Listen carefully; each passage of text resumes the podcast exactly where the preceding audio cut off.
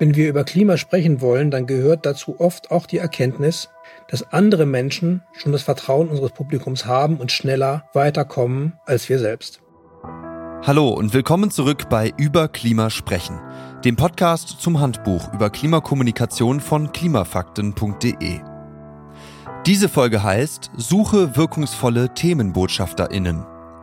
Mein Name ist Gabriel Baunach und zusammen mit dem Handbuchautor Christopher Schrader und der Klimapsychologin Jana Hoppmann werde ich Ihnen in dieser Folge ein paar spannende Themen aus dem siebten Kapitel des Handbuchs präsentieren.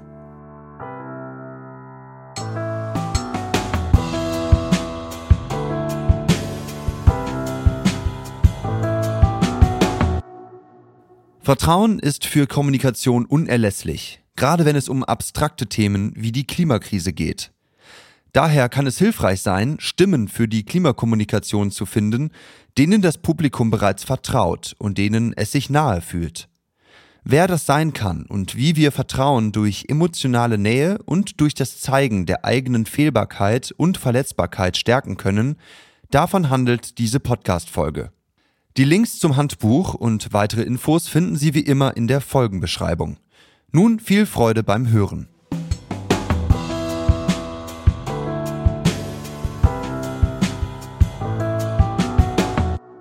Wie können wir übers Klima sprechen, sodass Menschen zum Handeln motiviert werden? Das ist die Frage, die uns in diesem Podcast umtreibt. Das Thema Klimawandel sei keine Glaubensfrage, hört man immer wieder. Stimmt, eher ist es eine Vertrauensfrage. Zumindest für viele, die noch nicht überzeugt sind, dass die Klimakrise eine reale Gefahr für sie und ihre Lieben ist, dass Klimaschutz ihnen letztlich zugutekommt und dass auch sie zur Lösung des Klimaproblems beitragen können. Gerade beim Thema Klimawandel bzw. Klimaschutz ist Vertrauen besonders wichtig. Die Lage kann nicht von einer einzelnen Person in ihrer Gänze mit der eigenen Sinneswahrnehmung erfasst werden, Daher braucht es vor allem in Situationen, in denen Menschen Zweifel haben, Vertrauenspersonen und Meinungsführerinnen mit Würde, Anstand und Nahbarkeit. Das hatten bereits in der Antike Aristoteles und Cicero erkannt. Wenn es um die Klimakrise geht, bringen Klimawissenschaftlerinnen und Wissenschaftler selbstverständlich die meiste Kompetenz mit. Gleichzeitig genießen sie auch den größten Vertrauensvorschuss. Das ergab eine Studie der Organisation More in Common im Jahr 2021. Jedoch können sich viele Menschen nicht mit Personen aus der Klimawissenschaft identifizieren. Der viel zitierte Elfenbeinturm ist für Leute im Fußballverein, auf der Pflegestation oder in der Kita gefühlt etwas zu weit weg. Wir brauchen daher für effektive Klimakommunikation auch Menschen, denen sich das Publikum nahe fühlt etwa politisch, weltanschaulich, religiös, wirtschaftlich oder ganz schlicht, weil einen ähnliche Lebensumstände verbinden. Es braucht passende Themenbotschafterinnen und Botschafter, am besten aus den eigenen Reihen. Kurz gesagt können wir festhalten, wenn man sein Publikum erreichen will, gilt, Wissenschaft ist gut, Vertrauen ist besser. Ich habe mich mit Christopher Schrader und der Klimapsychologin Jana Hoppmann über Klimavertrauenspersonen unterhalten. Ja, hallo Christopher, schön, dass ich dich wieder hier in der Folge ein bisschen befragen kann. Diesmal zum Thema Themenbotschafterinnen. Welche Bedeutung haben denn Vertrauenspersonen für die Klimakommunikation, wenn wir über Klimaschutz sprechen wollen? Hallo Gabriel. Vertrauenspersonen sind sehr wichtig, um Menschen auch wirklich zu erreichen. Beim Thema Klima denken ja die meisten, dass man ihnen jetzt gleich etwas zumutet, dass sie von irgendwelchen Dingen lassen sollen, dass sie auf was verzichten sollen. Und das führt schnell zu einer Blockade, bei der sachliche Argumente überhaupt nicht mehr richtig ankommen bei den Menschen. Jedenfalls, wenn diese Aussagen von Sprecherinnen und Sprechern kommen, die von den Menschen als unnahbare Autoritäten wahrgenommen werden, denen sie vielleicht gar keinen Kontakt zum wirklichen Leben zutrauen, von denen sie nicht glauben, dass die verstehen, was bei ihnen die eigentlichen Probleme sind. Das können zum Beispiel WissenschaftlerInnen sein. Und das gilt ganz besonders auch für Leute wie mich, also Journalistinnen. Da gibt es, sagen, tatsächlich auch noch viel aktives Misstrauen. Und darüber sollte man sich bewusst sein, wenn man seine eigene Kommunikation plant, dass man selber vielleicht gar nicht die richtige Person ist, dann auch darüber zu sprechen. Besser ist es manchmal, sich Leute zu suchen, die aus der Gruppe kommen, die dort eine Stellung haben, die von der Gruppe anerkannt werden und bei denen Vertrauen schon mal herrscht. Denn erst dann haben sachliche Argumente eine Chance. Welche Beispiele für überzeugende und vertrauenswürdige Klimabotschafterinnen oder Botschafter hast du denn bei deiner Recherche für das Handbuch gefunden? Also es gibt klassische Beispiele, die wir alle kennen. Das sind äh, Wettermoderatoren. In diesem Fall zum Beispiel Carsten Schwanke von der ARD und Özden Terli im ZDF. Und die haben aber angefangen, auch über das Klima zu sprechen. Hintergrundinformationen geliefert, haben aktuelle Ereignisse aufgenommen und haben diesen Vertrauensvorschuss, den sie als Wettermoderatoren genießen, genutzt, um andere Informationen zu verbreiten. Und dann muss man vielleicht auch gar nicht so weit weg gucken. Es gibt in der eigenen Gemeinde vielleicht Handwerkermeisterinnen oder Ärztinnen oder den Pfarrer oder sowas. Leute, die in der Gemeinschaft eine wichtige Funktion haben und die deswegen auch sagen können, guck mal, ich, ich habe mir das angeguckt und ich finde das sehr wichtig, dass wir das alle machen. Lasst uns das nochmal gemeinsam überlegen. Und übrigens kann das auch mit den eigenen Kindern so sein.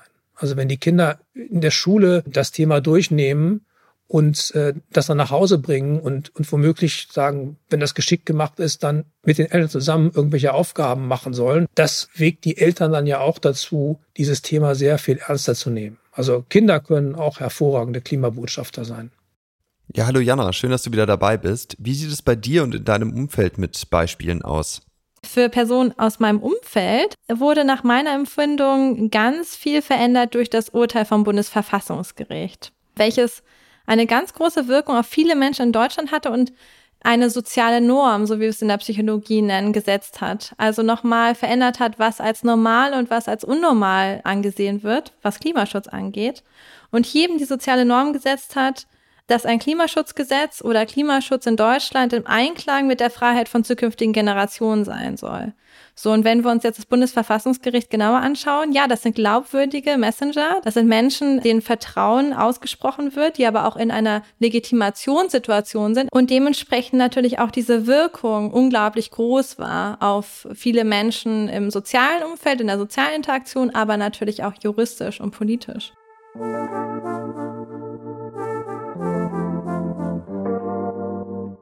Vertrauen ist die Basis, so weit, so gut. Aber welche Gruppen, Berufe und Eigenschaften eignen sich außerhalb der Klimawissenschaft besonders als Klimavertrauenspersonen?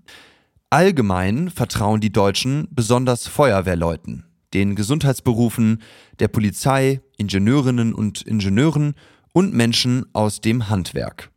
Der viel zitierte Satz, fragen Sie Ihren Arzt oder Apotheker, gilt also auch in der Klimakommunikation.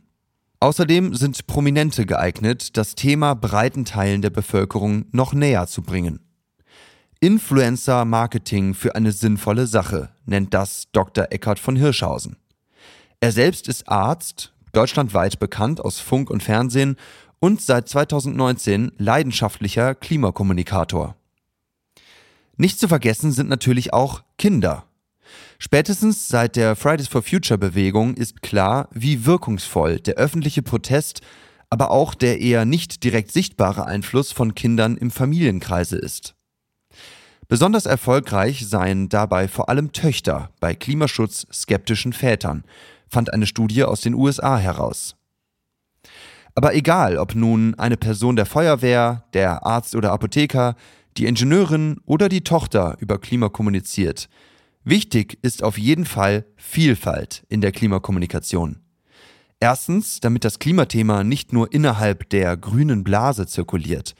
Es sollten auch andere Milieus erreicht werden und Gruppen angesprochen werden, die in der Klimadebatte bisher weniger beachtet wurden. Beispielsweise Geringverdienende und Menschen mit Migrationshintergrund. Hier spielen die Werte der jeweiligen Zielgruppe eine große Rolle. Dieses Thema haben wir ausführlicher in Folge 3 behandelt. Zweitens ist Vielfalt wichtig, damit die Breite der engagierten Stimmen, aber auch die Breite aller von der Klimakrise Betroffenen wiedergespiegelt wird. Zum Beispiel leiden arme Menschen häufiger und stärker unter den Folgen des Klimawandels als reiche. Zudem wird im öffentlichen Raum oft nicht wahrgenommen, welche wichtige Rolle Frauen etwa bei Klimaverhandlungen oder als Vorreiterinnen beim Klimaschutz spielen. Christopher, wir haben gerade von Vielfalt gehört, unter anderem von der Rolle der Frauen. Hast du noch andere Beispiele, die du dir noch präsenter in der Klimadebatte wünschen würdest? Zum Beispiel würde ich gerne viel mehr von Fußballtrainern und Trainerinnen hören. Dann die Personen, für die wir am Anfang der Pandemie geklatscht haben, vor allem die Pflegekräfte, überhaupt die Menschen im Gesundheitswesen, die sind prädestiniert dafür, über die Klimakrise zu sprechen, weil die einen sehr, sehr großen Einfluss auf die Gesundheit haben wird. Und bei Gesundheit sind die Leute immer hellwach und wollen das dann sofort wissen und auch richtig verstehen und für sich selber beherzigen. Oder Wirtinnen und Köche.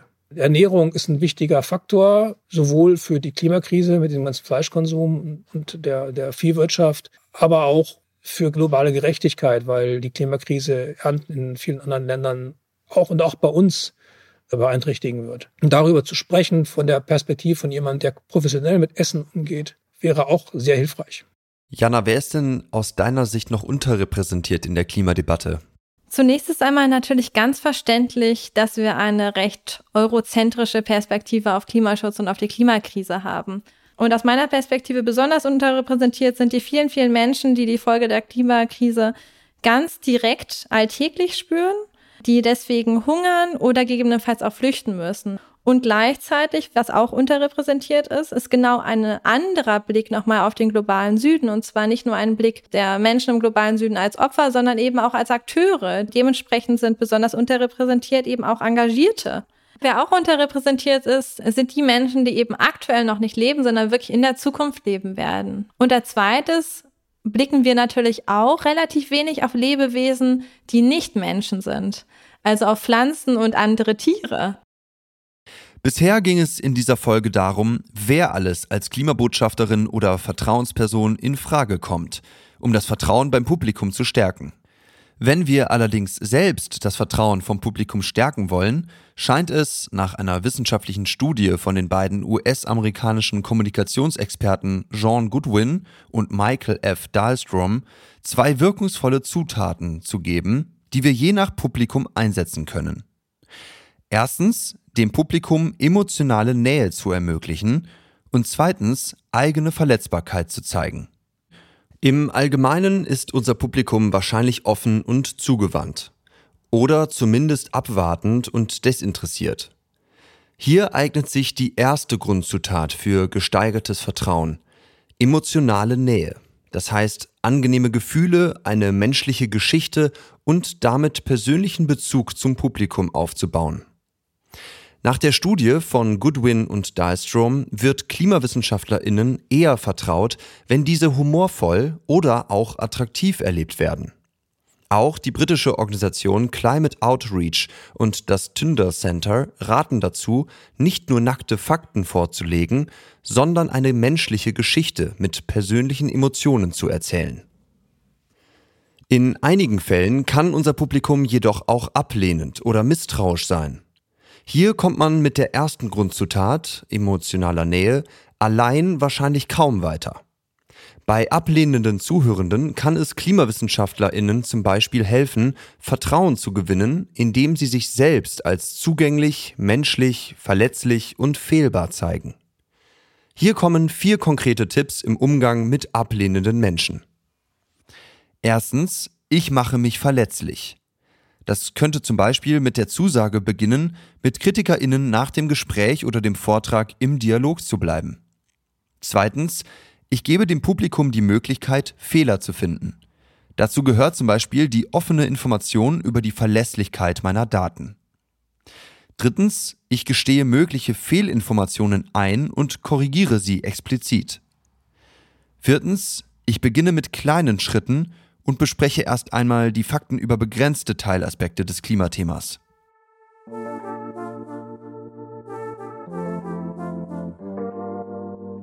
Wir halten fest, es gibt geeignete Berufsgruppen, denen Menschen ein Grundvertrauen entgegenbringen. Diese, aber nicht nur diese, sollten wir als Klimabotschafterinnen und Botschafter gewinnen, wenn Klimakommunikation in der Breite gelingen soll. Ebenso wichtig ist Vielfalt, verschiedenste Stimmen aus allen Teilen der Gesellschaft, die in der Klimadebatte inkludiert werden. Emotionale Nähe, Emotionen und eine persönliche Geschichte können bei einer offenen, zugewandten Gruppe helfen. Klarheit, Fehl- und Verletzbarkeit dagegen bei einem eher ablehnenden Publikum. Vielen Dank fürs Zuhören. Wenn Sie die nächste Folge nicht verpassen wollen, dann abonnieren Sie diesen Podcast bitte in der App Ihrer Wahl. Dort können Sie uns auch gerne eine Bewertung und einen Kommentar hinterlassen, damit andere Leute diesen Podcast leichter finden. Und jetzt können Sie selber aktiv werden. Für wen können Sie Klimathemen-Botschafterin oder Botschafter sein? Wer vertraut Ihnen? Bestimmt gibt es viele Menschen, mit denen Sie mithilfe dieses Podcasts noch effektiver und angenehmer über Klima sprechen können. In diesem Sinne also bis zum nächsten Mal.